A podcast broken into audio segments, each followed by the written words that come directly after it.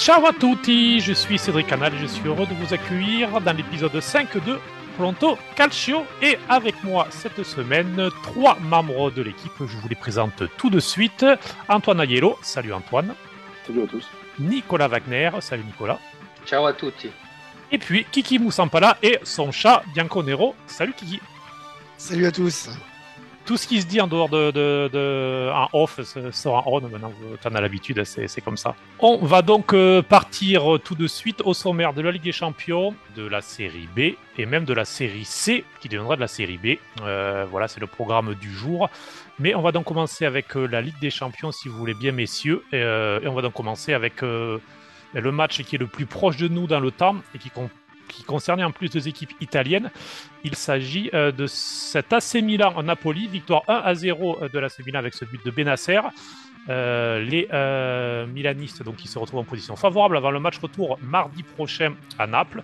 On va en parler notamment avec toi Antoine, mais d'abord on va commencer en écoutant un audio que nous a laissé Raphaël Gauthier, puisque Raphaël ne pouvait pas être avec nous ce soir, mais nous a tout de même laissé deux minutes pour comme ça lancer ce débat et faire un premier retour sur la partie. Salut à tous. Alors, je reviens rapidement sur euh, ce gros match entre Milan et Naples, euh, en commençant par parler de San Siro, puisque hier, on a, on a senti une intensité forte, euh, une électricité qui se dégageait de, de ces 78 000 spectateurs qui, qui, étaient là au rendez-vous et, et dans ce stade qui connaît vraiment bien ce, ce genre de soirée Ligue des Champions. Mais on va rapidement retrouver euh, le terrain puisque je voulais, euh, je voulais mentionner la victoire tactique entre Pioli, euh, de Pioli face à Spalletti, donc comme en championnat il y a quelques jours. Puisque j'ai trouvé hier que Brahim et Benacer étaient, étaient presque les deux meilleurs joueurs côté Milan et c'était déjà le cas en championnat. Donc on peut, on peut s'interroger sur, sur comment Spalletti avait imaginé ce match-là, comment Spalletti avait, avait imaginé le rôle euh, de Benasser et de Brahim, qu'il avait peut-être euh, peut-être déjà vu dangereux en championnat. On peut également, euh, on peut également mentionner que Gvara a été bien pris à deux encore, puisque c'était déjà le cas en Serie A avec, avec Calabria et Krunic. Hier, c'était peut-être plus que Calabria et Kier, mais ça a quand même très bien fonctionné encore. après, Spalletti, c'est vrai qu'il n'était pas aidé par les absences, puisque devant, c'était Lozano et Elmas qui ont quasi pas existé. Ils ont été bien pris en un contre un par Tomori et, et, et Théo Hernandez. après, la satisfaction pour Naples, je pense que c'est le milieu hier qui a été assez bon avec un, avec un énorme Lobotka. Mais vraiment, le poids offensif était peut-être assez, assez faible. Euh, même s'ils ont eu des occasions, ça c'est certain. Ils ont d'ailleurs davantage d'expected goals que, que, Milan. Et donc, euh, c'est peut-être en ce sens qu'on peut, euh, peut parler de regret à la fois pour Milan et pour Naples, puisque Milan, je pense, a eu des occasions très franches. avec Léao en première mi-temps, avec la barre transversale touchée par Kier, avec le péno potentiel sur Alexis Selmakers en fin de match. Mais Naples a eu des occasions réelles également avec, euh, avec un Maignan des grands soirs, comme on dit, qui a vraiment tout repoussé. Donc voilà, après euh, le match retour, selon moi, la clé, ça viendra de la présence ou non d'Ossimène, puisque euh, sans davantage de poids offensif, je vois difficilement comment Naples peut marquer deux ou trois buts à ce Milan. mais si Ossimène est là, ça change tout. Et, et voilà, moi, c'était, j'ai eu l'impression d'un match assez bizarre qui peut susciter vraiment plusieurs réactions. Et d'ailleurs, euh, je vais vous demander comment analyser ce, 1-0, puisque ça peut sembler suffisant pour Milan, ou bien regrettable pour Milan, selon les occasions, avec les occasions qu'ils ont eues, ou bien peut-être même chanceux, selon euh, le point de vue euh, dans lequel on se place, selon comment on a compris ce match. Voilà, donc je voulais vous interroger sur, sur votre analyse de ce score. Alors, voilà, Raphaël Gauthier, qui été un petit peu marseillais sur les 78 000, on le pardonne c'est 75 000, euh, la, capacité maximale de, San Siro. En tout cas, voilà, la, chorégraphie d'ailleurs avant le match qui était magnifique du, du stade, encore une fois, là-dessus, euh, l'Inter et Milan. Il euh, y, a un vrai derby aussi, je pense, en Italie, peut-être même en Europe, pour ce qui est des, chorégraphies. C'est deux des, clubs qui sont souvent les, plus bluffants au niveau des, désorganisations.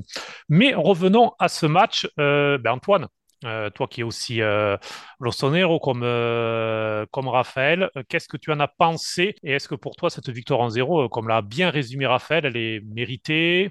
Elle aurait pu être plus large Elle est chanceuse Dis-nous tout. Mérité, oui. Ça dépend de quel point se place.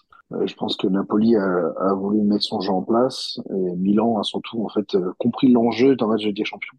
C'est-à-dire à domicile, même si maintenant il n'y a plus la règle du but qu'on double, déjà ça va défendre et, euh, et essayer d'être efficace, c'est ce qu'ils ont fait.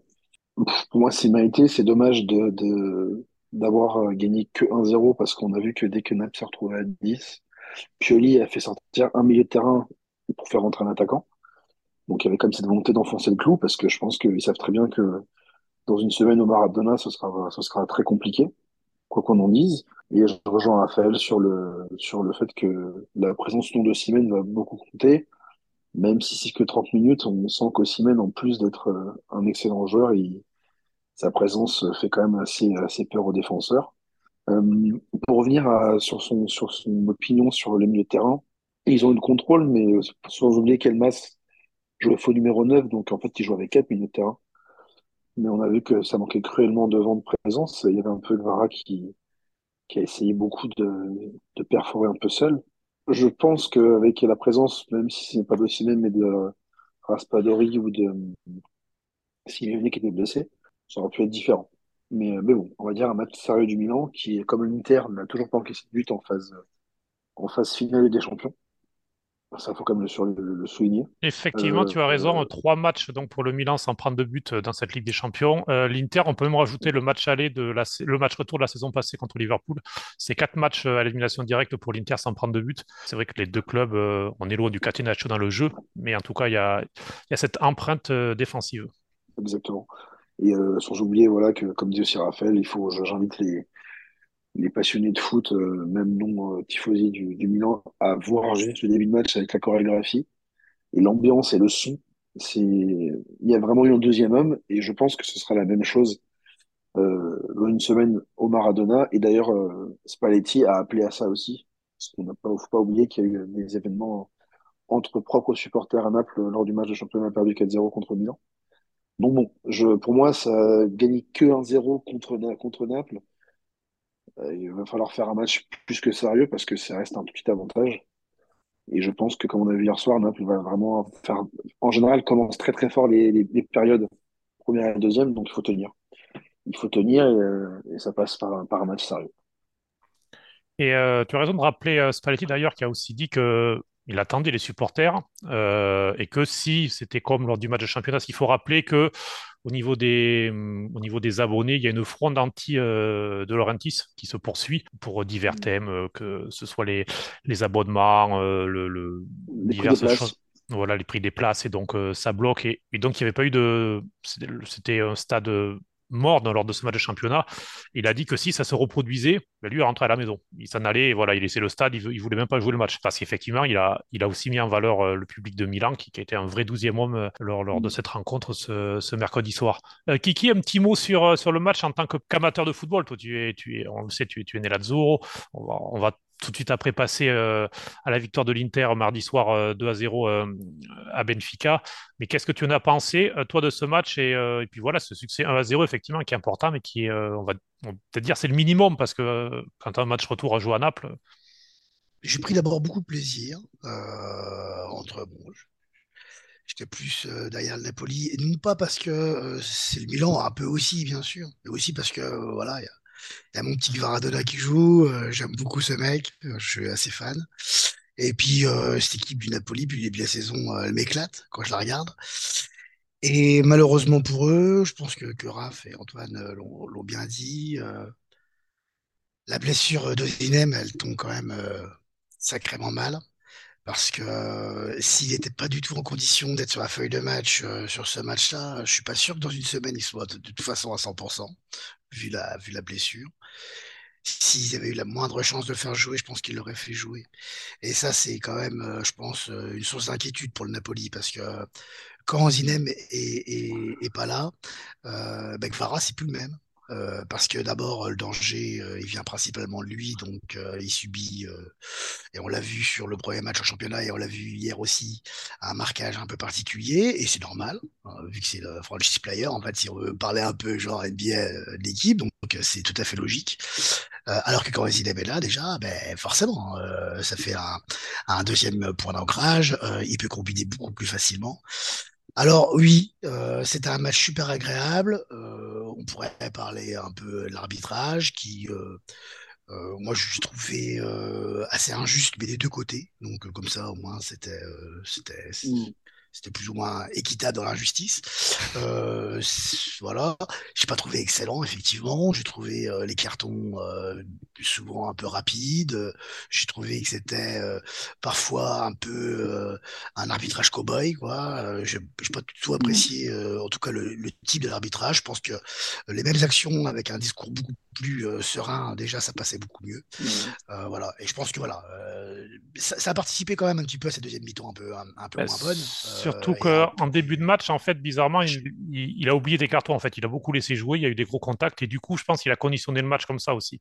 Il s'est sûrement aussi, euh, sûrement aussi raté là-dessus. Euh, un mot, Antoine, pour finir sur les gardiens.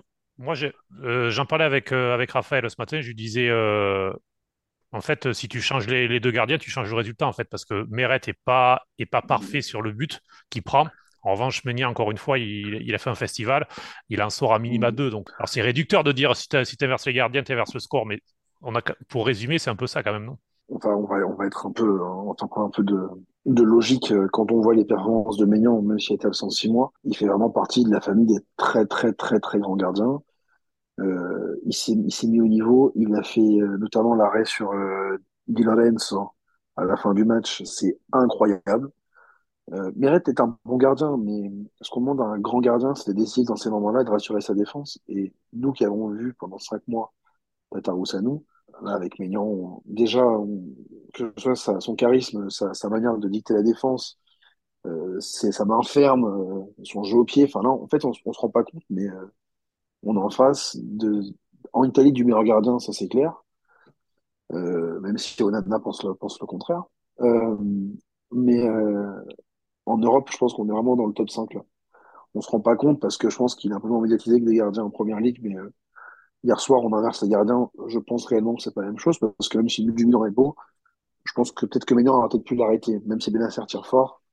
Arrête n'est pas exempt de, tout. Et en fait, euh, euh, il n'avait pas eu la barre de sur Kier, euh, de Kier plutôt, finalement Meret n'a pas eu beaucoup de, de n'a pas eu beaucoup de choses à faire. Milan n'a fait que des tirs cadrés. Alors que pour le coup, Maignan s'est pris beaucoup de tirs hier soir et, a fait face à, des, à comme 11 corners. C'est pas rien. Donc non, là, on est vraiment, comme a dit Raphaël, l'homme du match, pour moi, c'est enfin, c'est pas Benacer et, et, et Brahim, même s'ils ont fait un très grand match, c'est Maignan. C'est grâce à Maignan que Milan euh, gagne 1-0. Et donc, cinquième clean sheet euh, de suite pour Ménia entre sélection et club d'ailleurs. Donc, euh, voilà, depuis son retour, il est vraiment impressionnant. Euh, tu as mentionné un autre gardien qui a fait un bon match. On va pas rentrer dans le débat qui est le meilleur gardien. c'est pas forcément utile, mais Onana aussi qui a fait un très gros match et qui donc a né à lui aussi trois clean sheets de suite dans cette phase d'élimination directe avec l'Inter parce qu'il n'a pas pris de but contre Porto et à chaque fois, il en a eu du travail à l'aller pas mal, mais alors au retour, il a fait un festival dans les arrêts de jeu avec l'aide de Dumfries. Encore le cas avec l'aide de Dumfries d'ailleurs euh, mardi soir, puisqu'il a, de nouveau effectué un sauvetage, le, défenseur mm. néerlandais, mais on en a pour le reste à tout arrêté. On va parler, Kiki, de la victoire 2 à 0 de l'Inter contre le Benfica. C'était à Lisbonne. Alors bon, j'y étais déjà, premier mot, l'ambiance était magnifique. Euh, bravo aux supporters de 65 000 personnes. Voilà, vraiment très très très beau. Et match... Euh, beau match aussi. Et je vais te laisser la parole, Kiki, tout de suite, mais euh, moi, ce qui m'a impressionné, c'est la, préparation du match, la façon avec laquelle l'Inter, parce qu'à Porto, il y avait quand même une, surtout sur la fin de match, euh, il y avait la désorganisation, la souffrance, de la peur. Là, il y a vraiment de la maîtrise. Laisser venir Benfica, laisser faire son pressing, laisser se fatiguer, et puis profiter des espaces. En première mi-temps, ça s'est pas forcément bien passé avec Lautaro et, et Dzeko qui étaient euh, maladroits. Voilà, il y, a eu ce bon travail qui a fini par payer en seconde période ou qui a vraiment été abouti. Là aussi, il y a eu deux, trois coups de sifflet qui ont peut-être été euh, à l'avantage, on peut le dire, de, l'Inter entre un, penalty possiblement oublié pour le Benfica et un donné à l'Inter pour cette main de au Mario. Mais, voilà, un 2 à 0 mérité, enfin, au moins un succès mérité. Qu'est-ce que tu en penses Oui, euh, succès mérité. Euh, oui, succès mérité. Si, tu regardes l'ensemble du match, je pense qu'on peut dire ça, mais euh, il faut pas non plus oublier que, que Benfica a eu des, grosses, grosses occasions. à 0-0. Pour le coup, Onana, je sais pas si c'est meilleur gardien d'Italie. Probablement que je suis assez d'accord que, que Maignan est, au-dessus parce qu'il est extrêmement impressionnant et aussi en équipe de France. Mais faut pas oublier qu'un des meilleurs joueurs de l'équipe euh, mardi, c'était quand même Onana qui fait un match euh, juste sensationnel. Euh, et pareil, il rassure vachement sa défense quand même. Euh, et, et, ça, il rentre dans la tête quand même des attaquants euh, portugais, ça c'est sûr et certain aussi. Euh, il fait un arrêt à un moment donné, bon, le mec il tire un peu sur lui, mais bon, déjà il est bien placé. une frappe terrible, puissance, et la ressort euh, limite euh, du, haut de la, poitrine, euh, et comme un roc, quoi. Limite, le mec, il a tiré, je sais pas, à 150 km heure, l'autre, il est en face, il se relève aussitôt, comme si de rien n'était. il dégage quelque chose d'extrêmement impressionnant. D'ailleurs, c'est pas par hasard qu'on parle de lui en Angleterre euh, dès, cet été. Sur l'ensemble du match, sinon, bah, je trouve que par exemple, un des joueurs qui, qui a été impressionnant, c'est Bastoni, qui pourtant est en, en, difficulté quand même, euh, je trouve, ces dernières semaines, où c'est beaucoup moins bien que, que par le passé, même s'il est très jeune. Je trouve que c'était quand même un peu compliqué dernièrement. il fait un match terrible. Enfin, un match terrible, Barrella, il fait un match terrible.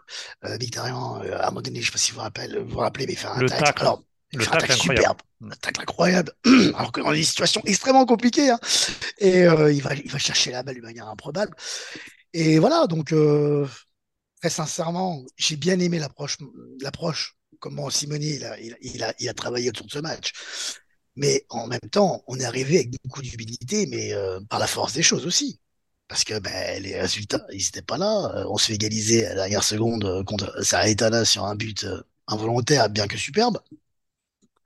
Euh, tu, tu, perds euh, contre la FIO avec un milliard d'occasions, on t'arrive forcément, enfin, quand tu connais les stats en plus, Benfica, ils n'avaient pas perdu un match ou ils ont perdu un seul match de la saison. Euh, ils ont éliminé quand même des grosses équipes. Et puis alors, ils en ont perdu. Alors, ils en ont perdu deux. Trois maintenant, parce qu'ils avaient perdu contre Porto euh, juste avant le match, donc ils sont deux défaites d'affilée. Donc euh, ça, il marque un petit coup d'arrêt. Et juste pour compléter, peut-être aussi que cette équipe de Benfica est un peu moins. Euh, alors c'est pas pour diminuer le match de l'Inter, mais elle est peut-être un peu moins brillante qu'elle ne l'était euh, cet automne, qu'on l'a vu contre le PSG et contre, et contre la Juve. Elle était vraiment impressionnante. là, il n'y avait pas Otamendi et Bas, notamment en défense, comme à l'Inter, il n'y avait pas de Chalanoglu et un ancien Milan Skriniar, c'est ça, je sais pas, euh, je me souviens plus. Enfin, un défenseur, euh, je sais pas, je sais pas, mais mais voilà, enfin, il y avait des absents des deux côtés, mais euh, mais voilà, cette équipe de Benfica a peut-être un peu été, il y a peut-être aussi la pression, parce qu'ils ont, c'est une équipe qui a pas forcément l'habitude aussi de, de, ce genre de, de match, mais mais mais voilà, ouais, peut-être non plus. Hein. Oui, c'est vrai, c'est vrai.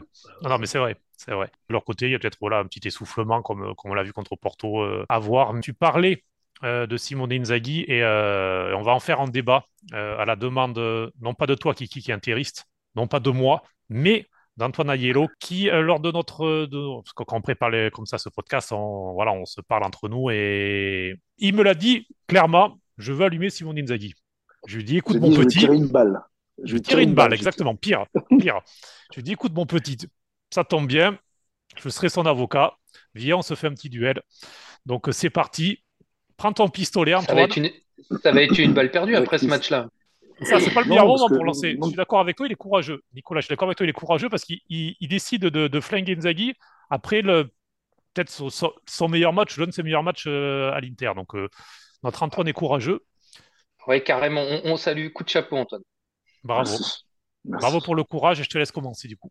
Justement, en fait, c'est pour ça que ça m'a fait réagir, parce que je me dis que justement, quand on, on sort, on fait sortir à son équipe un tel match en Ligue des Champions avec un tel sérieux, euh, sachant que ça faisait quand même 7 ou 8 matchs qu'ils gagnaient pas et qu'il y avait vraiment des vrais problèmes. Évidemment, on sait qu'en Italie, c'est un sport national que les, que les journalistes, sauf les entraîneurs, vous disent un peu ce qu'ils veulent. Mais ce côté de, de, d'en profiter encore pour, pour tirer cette direction, son attitude aussi sur le bord du terrain, je trouve quand même qu'Inzaghi euh, trouve beaucoup d'excuses. Oui, euh, on a raté beaucoup d'occasions. Oui, euh, euh, Lukaku n'a pas réussi à marquer un mètre. Oui, on joue bien. Oui, ceci, cela. Enfin, à un moment, moi, je suis d'accord que, que, que ces dirigeants euh, le mettent dans un climat assez délétère, et on le sait tous. Surtout toi, Cédric, qui, est- qui, qui est journaliste et qui est dans le milieu, et qui les côtoie vraiment de manière euh, très proche.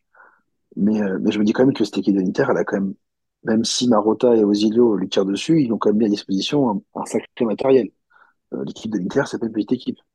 Donc, à un moment, Inzaghi, c'est bien de, de, toujours trouver des excuses. Un coup, c'est le terrain, un coup, c'est la chance, un coup, c'est la malchance, un coup, c'est cacou, un coup, c'est un coup, c'est la pluie, un coup, c'est le soleil. Mais à un moment, quand on a un effectif aussi fourni, quand Lukaku, quand il est avec la Belgique, il met trois buts en deux matchs ou quatre buts, je sais plus, et qu'avec toi, il n'en met pas une devant, je pense que c'est aussi son travail de le mettre en confiance. Il peut pas toujours à chaque fois se plaindre et surtout en profiter pour mettre toujours une signe balle à ses, à ses dirigeants. C'était plutôt ça un peu qui m'a dérangé. Je me dis après un, un, un, un, si bon match et après avoir quand même euh, maximisé ses chances d'aller en demi-finale des champions, ce qui est comme une performance euh, assez grande, j'ai trouvé un peu dommage son attitude. Et ça, ça, me fatigue un petit peu son petit côté à toujours euh, pleurer sur le bord du terrain. Mais bon, comme j'en ai pas voulu en parler, mais qui a fait pareil hier soir.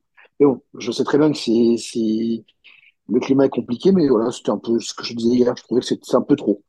Pense que Kinzaghi, là, il veut plutôt régler ses comptes avec ses dirigeants en sachant qu'il va partir, plutôt que, de, juste parler foot.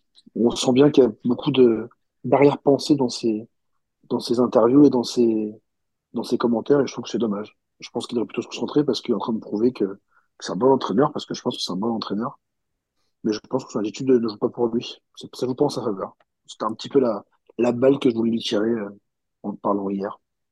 Alors, euh, pour te répondre, parce que je vois notamment la, conférence de presse à laquelle tu, fais allusion après le match, conférence de presse bon, dure, je sais pas, 10 minutes à peu près, c'est euh, 15 secondes, il répond à une question. Après, il pourrait aussi vraiment botter en touche et éviter le sujet, comme il le fait souvent d'ailleurs. Euh, qu'il l'ait fait après Porto et qu'il le fasse de nouveau euh, après Benfica et donc après à chaque fois des bonnes performances de son équipe. Moi, je le comprends parce qu'effectivement, il est isolé pour ce qui est de, la communication. Il n'est pas du tout défendu. Je trouve que d'un entraîneur comme Pioli, alors on peut dire oui, Pioli a gagné le Scudetto l'an dernier, Inzaghi l'a perdu. C'est ce que c'est un peu la lecture que font certains. D'accord, euh, mais Pioli est défendu par, par ses dirigeants. Euh, et ça se, du coup, ça se ressent dans, le traitement qu'a Pioli de, la part de, des médias. Au contraire, Inzaghi n'est pas du tout défendu. Au contraire, on essaie de lui mettre le tort. Moi, il y a un truc hallucinant. On est, on est, je, euh, jeudi 13 avril. Ce matin, je lisais que euh, Marotta fait un grand travail pour redonner de la sérénité à tout le monde. Donc voilà, c'est magnifique. C'est-à-dire, quand, ça gagne, Marotta fait un grand travail. Quand l'Inter perd, Inzaghi fait, un mauvais travail. C'est ça qui, pose problème. Et quand Inzaghi, par exemple, dit je sais d'où ça vient, voilà, c'est pour dire je suis pas stupide. Il veut quand même dire aux gens, il veut aussi dire à son entourage, aussi aux gens qui sont autour de lui, leur dire euh, oui, je sais, ce, qui se passe, je sais d'où ça vient, je sais pourquoi ils le font.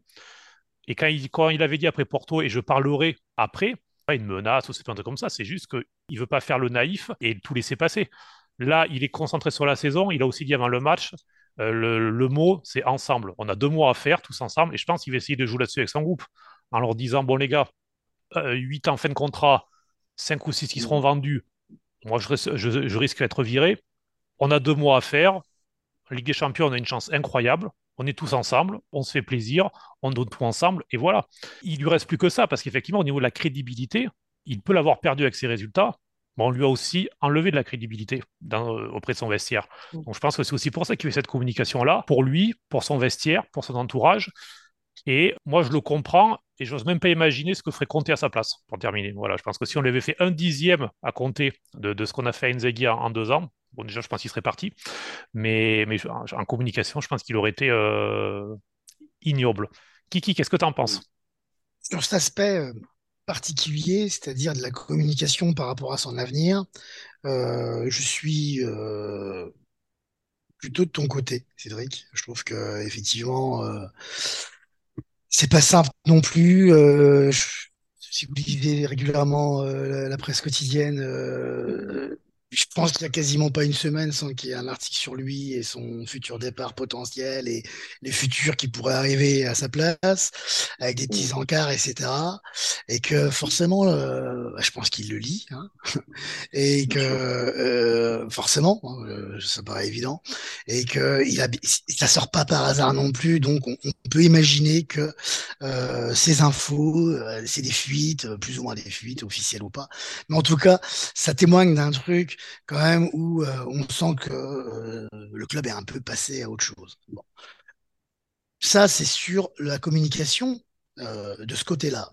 Antoine, il soulignait d'autres trucs que, là, je rejoindrai plus sur le bord du terrain quand, quand là, donc il parle football.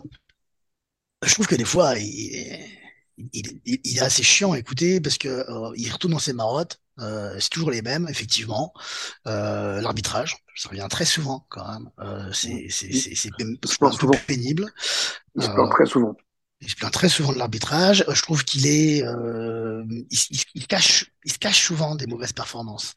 Et ça, je suis pas fan. Je suis pas fan des, des gens qui assument pas euh, leurs leur difficultés. Et on en discutait avec Guillaume la semaine dernière. Euh, cette communication, il ne l'avait pas au début.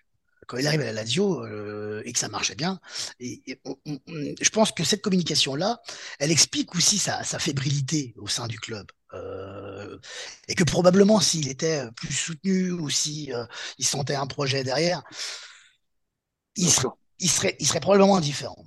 Alors ça, ça, ça, ça paraît évident. Après, euh, je crois qu'il y, y, a encore une rumeur aujourd'hui qui parle d'un rachat éventuel par euh, l'ex-propriétaire de Leeds qui voudrait revendre son club et racheter euh, l'Inter. C'est sorti apparemment Bloomberg aujourd'hui. Oui, c'est ça, oui. Mm. Voilà.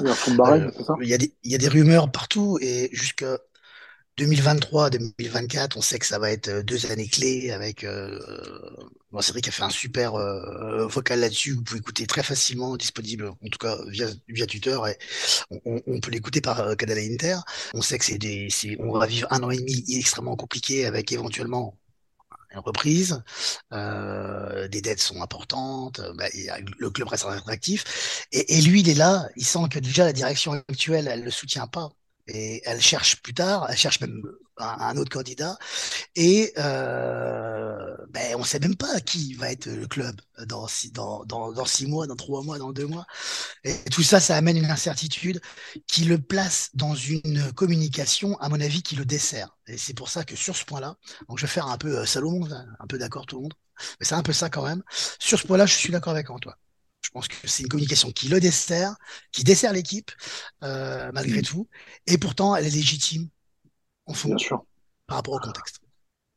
Et eh bien, du coup, pour terminer, on va demander à Nicolas en deux mots de, nous départager, parce qu'il y a un partout. Donc, tu as, le droit de donner juste. Tu as, une balle. Qui est-ce que tu. Je suis au tabic, Nicolas, hein, je te le rappelle. Non, mais écoute, euh, moi je suis, je suis partagé aussi, pareil, parce que c'est tout peut pas être blanc et tout peut pas être noir dans cette histoire. Inzaghi, il a la maladie de, beaucoup de coachs italiens et tu parlais de Conte et, je pense que là-dessus il, fait une Conte, c'est-à-dire que c'est plus facile de se défausser sur l'arbitrage que d'assumer ses, propres responsabilités quand, il y a une faillite euh, au, au, niveau du, du jeu, etc., etc. Mais d'un autre côté il a raison aussi quand Lukaku met pas le but l'autre jour à un, mètre euh, de la ligne.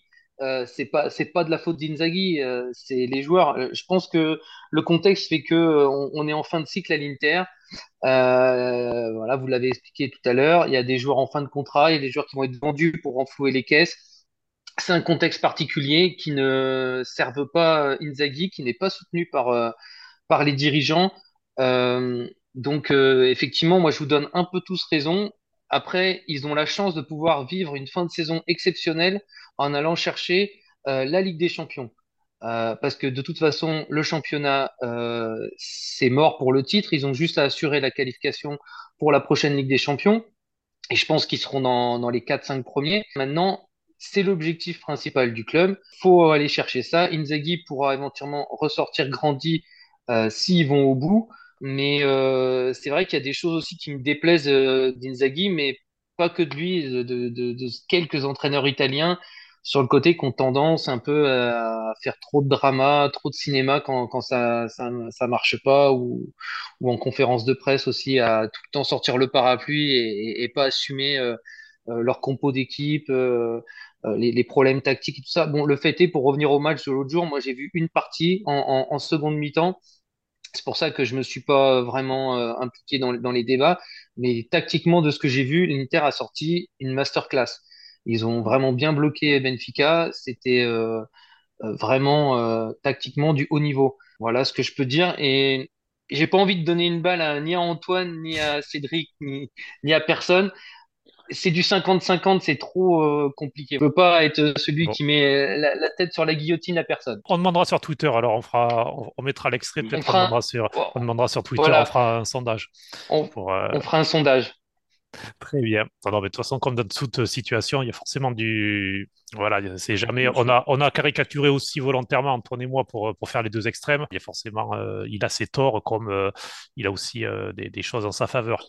En tout cas, voilà. Oui. Un dernier truc. Il y a un vrai point commun entre, entre le Milan et l'Inter, on l'a vu depuis deux jours.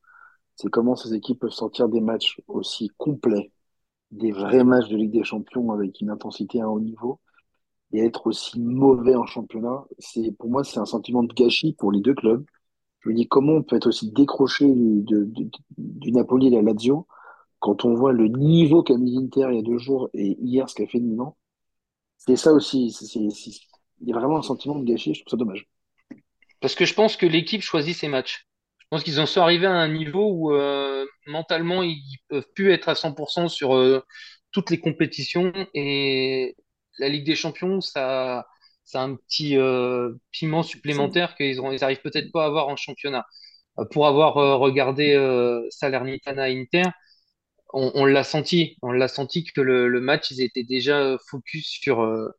Sur la, la, la Champions League et qu'ils ont lâché et que ça se sentait que le- la Salernitana allait égaliser à un moment donné.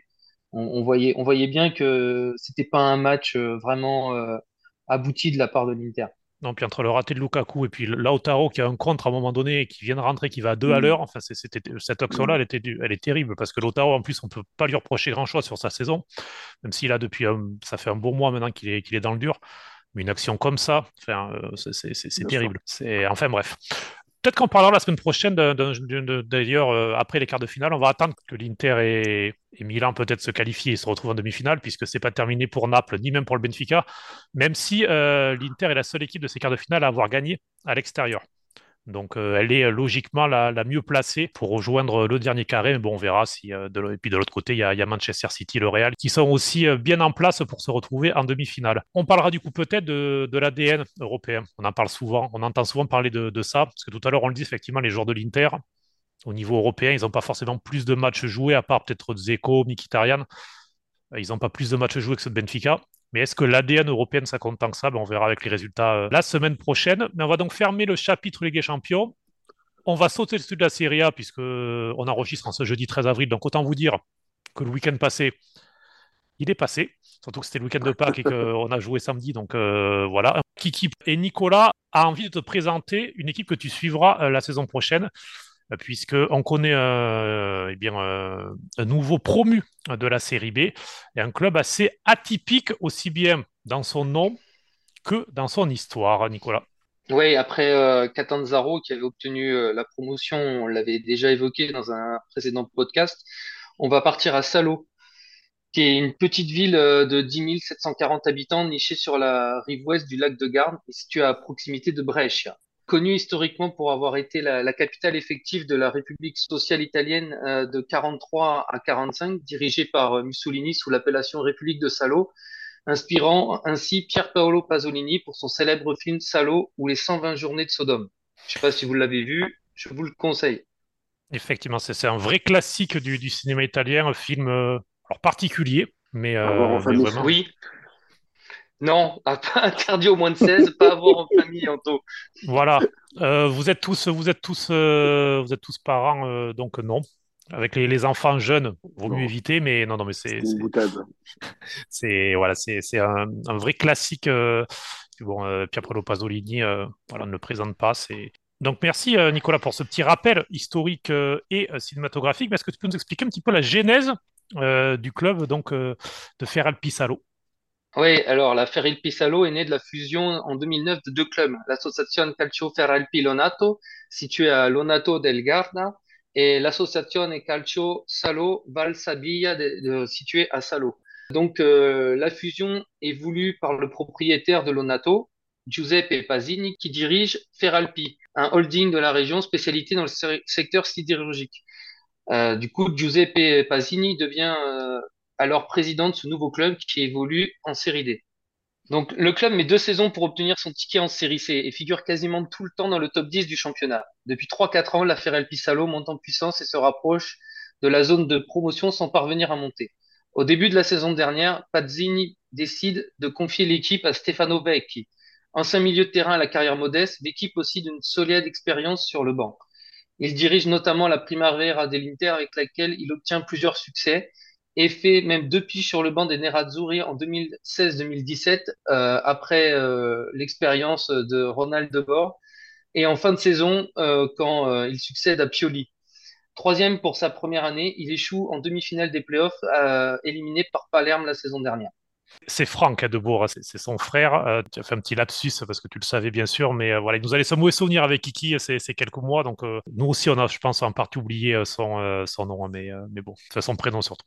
Il, il a quoi d'ailleurs, tu penses il était alors je sais qu'il était en Angleterre après je, dois avouer que je sais pas là tu me poses une colle non et puis on cherche pas vraiment à savoir ouais il est bien où il est? Il a été je crois qu'il est il, a fait pas une pige aux États-Unis aussi? C'est possible mais tant qu'il fait des piges loin de, de Gentile, pour moi, c'est parfait. Non, non. Bon, après, il, n'a pas tous les torts. D'accord, la période était compliquée, mais franchement, euh, voilà, on veut, on veut pas revivre ça. C'était difficile. Euh, ouais, c'était, c'était difficile. Alors que Vecchi, j'en profite juste euh, avec la première de l'Inter, de Scudetti, super travail. Quand il est parti, moi, j'avais un petit peu de peine. il était à Venezia, ça s'est mal passé malheureusement pour lui, mais voilà, il est en train de, de retrouver le succès. Il le mérite parce que c'est un très très bon entraîneur. Mais donc revenons à cette promotion qui est donc euh, signée Stefano Vecchi. Comment l'expliquer, euh, Nicolas? Bah, Tout d'abord, l'équipe euh, restait sur un bon championnat la saison dernière. On l'a vu avec une troisième place et donc une bonne dynamique. Vecchi s'est appuyé sur ce qui avait marché la saison dernière et l'a amélioré notamment avec sa défense qui est actuellement la meilleure du groupe A avec seulement 19 buts concédés. Ensuite, l'un des hommes forts de cette promotion s'appelle Andrea Ferretti. Âgé de 26 ans, c'est le plus jeune directeur sportif en Italie. Il a construit une équipe pour la promotion en créant un mix parfait entre expérience et jeunesse. Parmi les joueurs de l'effectif, nous retrouvons de vieilles connaissances de Serie A comme Luca Sigilardi ou Marcoso, ou de Serie B comme Simone Benetti. Et puis, la Ferrel Pisalo débute bien le championnat, se place directement dans le premier tiers du classement. Elle monte ensuite en puissance à partir du mois de février et signe une série décisive de 12 matchs sans défaite. Avec 19 victoires, 11 nuls, 6 défaites, l'équipe a pris 68 points en 36 matchs, s'assurant la montée avec deux journées d'avance. Après la victoire contre la Triestina, grâce à l'unique but de l'ancien joueur de Pordenone et Carlo Butic, Giuseppe Parisi a expliqué Nous avons toujours travaillé en pensant à l'avenir. On n'avait pas commencé en tant que favori, mais nous avons montré que nous étions les plus forts et cette promotion est bien méritée. Encore du Pordenone, c'est notre fil rouge de cet épisode. Euh, j'essaie toujours d'en placer un peu. Tu, as raison. Et là, qui, écoute avec attention, euh, l'affaire Alpisalo aura une particularité la saison prochaine en Série B. Oui, parce que outre le problème du stade qui n'est pas encore homologué pour la B et pour euh, lequel euh, euh Pordenone avait justement eu des, soucis de, localisation, euh, Ferralpisalo sera la deuxième plus petite ville d'Italie à évoluer à ce niveau après Castel di Sangro, peuplée de seulement 6564 habitants. Voilà, donc ce sera une, une des, belles histoires à suivre la saison prochaine en série B. Le stade, euh, tapez euh, sur Google, vous voyez la photo. Il n'est pas homologué, mais je pense qu'il ne sera pas, même avec des petits travaux, il faudra vraiment faire quelque chose. C'est une toute petite tribune, la grande piste d'athlétisme autour. Enfin, c'est déjà pour la série C, c'est limite. Donc, euh, il va vraiment falloir. Ils vont sûrement aller jouer. Alors, on parle de Brescia notamment, qui risque d'aller en série C.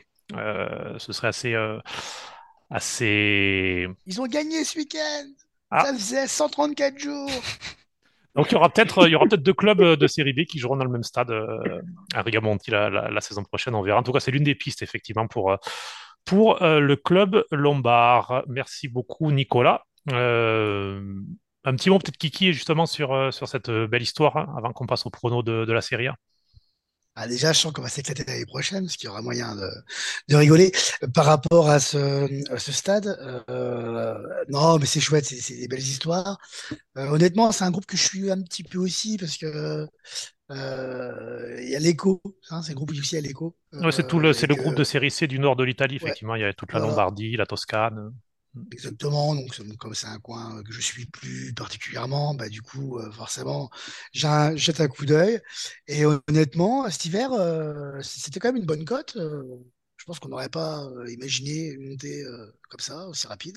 C'est des belles histoires je, suis pressé de, pouvoir vous faire des petits, euh, petites chroniques euh, avec eux l'année prochaine parce que je pense que ça va être rigolo. Même au niveau du recrutement, ils vont, ils vont galérer hein, parce qu'ils vont devoir euh, aller chercher des joueurs prêtés à droite à gauche, probablement, hein, parce que bon, c'est toujours comme ça les clubs qui montent, surtout avec cette puissance économique, enfin relative puissance économique, voilà, très peu de moyens quoi.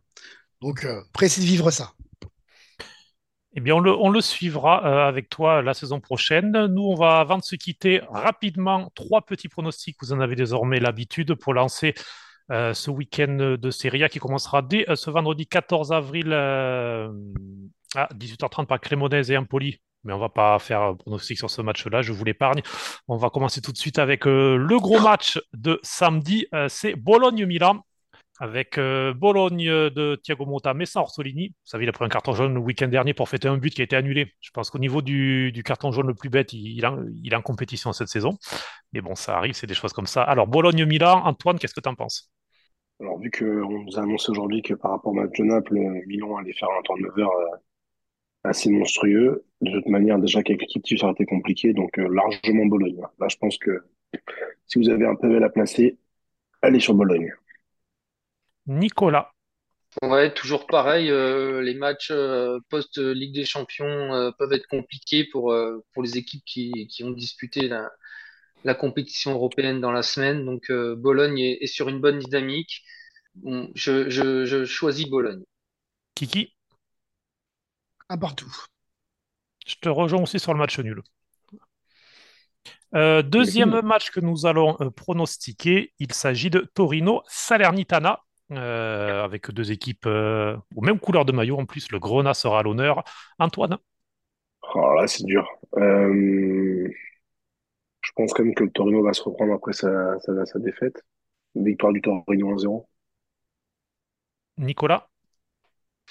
Bah, écoute, par rapport à la situation du Torino qui reste sur deux défaites, un nul lors des trois derniers matchs, et celle de la Salernitana qui a l'air d'affectionner les matchs nuls. On va partir sur un, petit match nul. Kiki? Bonne analyse euh, que, j'aurais. qui a dit un peu ce que je voulais dire. 0-0 même. Je vais jusque-là. Le Torino très décevant, je trouve, ces dernières semaines. Je vais aller jusqu'à la victoire de la Salernitana de mon côté. Et pour terminer, le, match qui viendra en conclusion euh, de cette 30e journée de championnat. Lundi soir, 20h45, Fiorentina-Atalanta. Euh, alors, euh, la Fiorentina qui est engagée encore en Coupe d'Europe, et qui donc, c'est un match comme pour les cinq autres clubs italiens encore en lice entre les deux quarts de finale, et puis donc l'Atalanta, qui peut encore se qualifier pour la prochaine Ligue des Champions, puisque tout le monde a ralenti derrière, et du coup a pu se replacer. Antoine Atalanta va gagner. Je pense que la Fiorentina aura du mal à, enchaîner après la Ligue Europa. Nicolas? Alors, je vais déroger à ce que je viens de dire pour euh, le Milan, du coup, et euh, je vais euh, sur la forme en championnat, je vais miser sur la Fiorentina. Kiki? L'Atalanta, je sens au-dessus aussi. 2-1.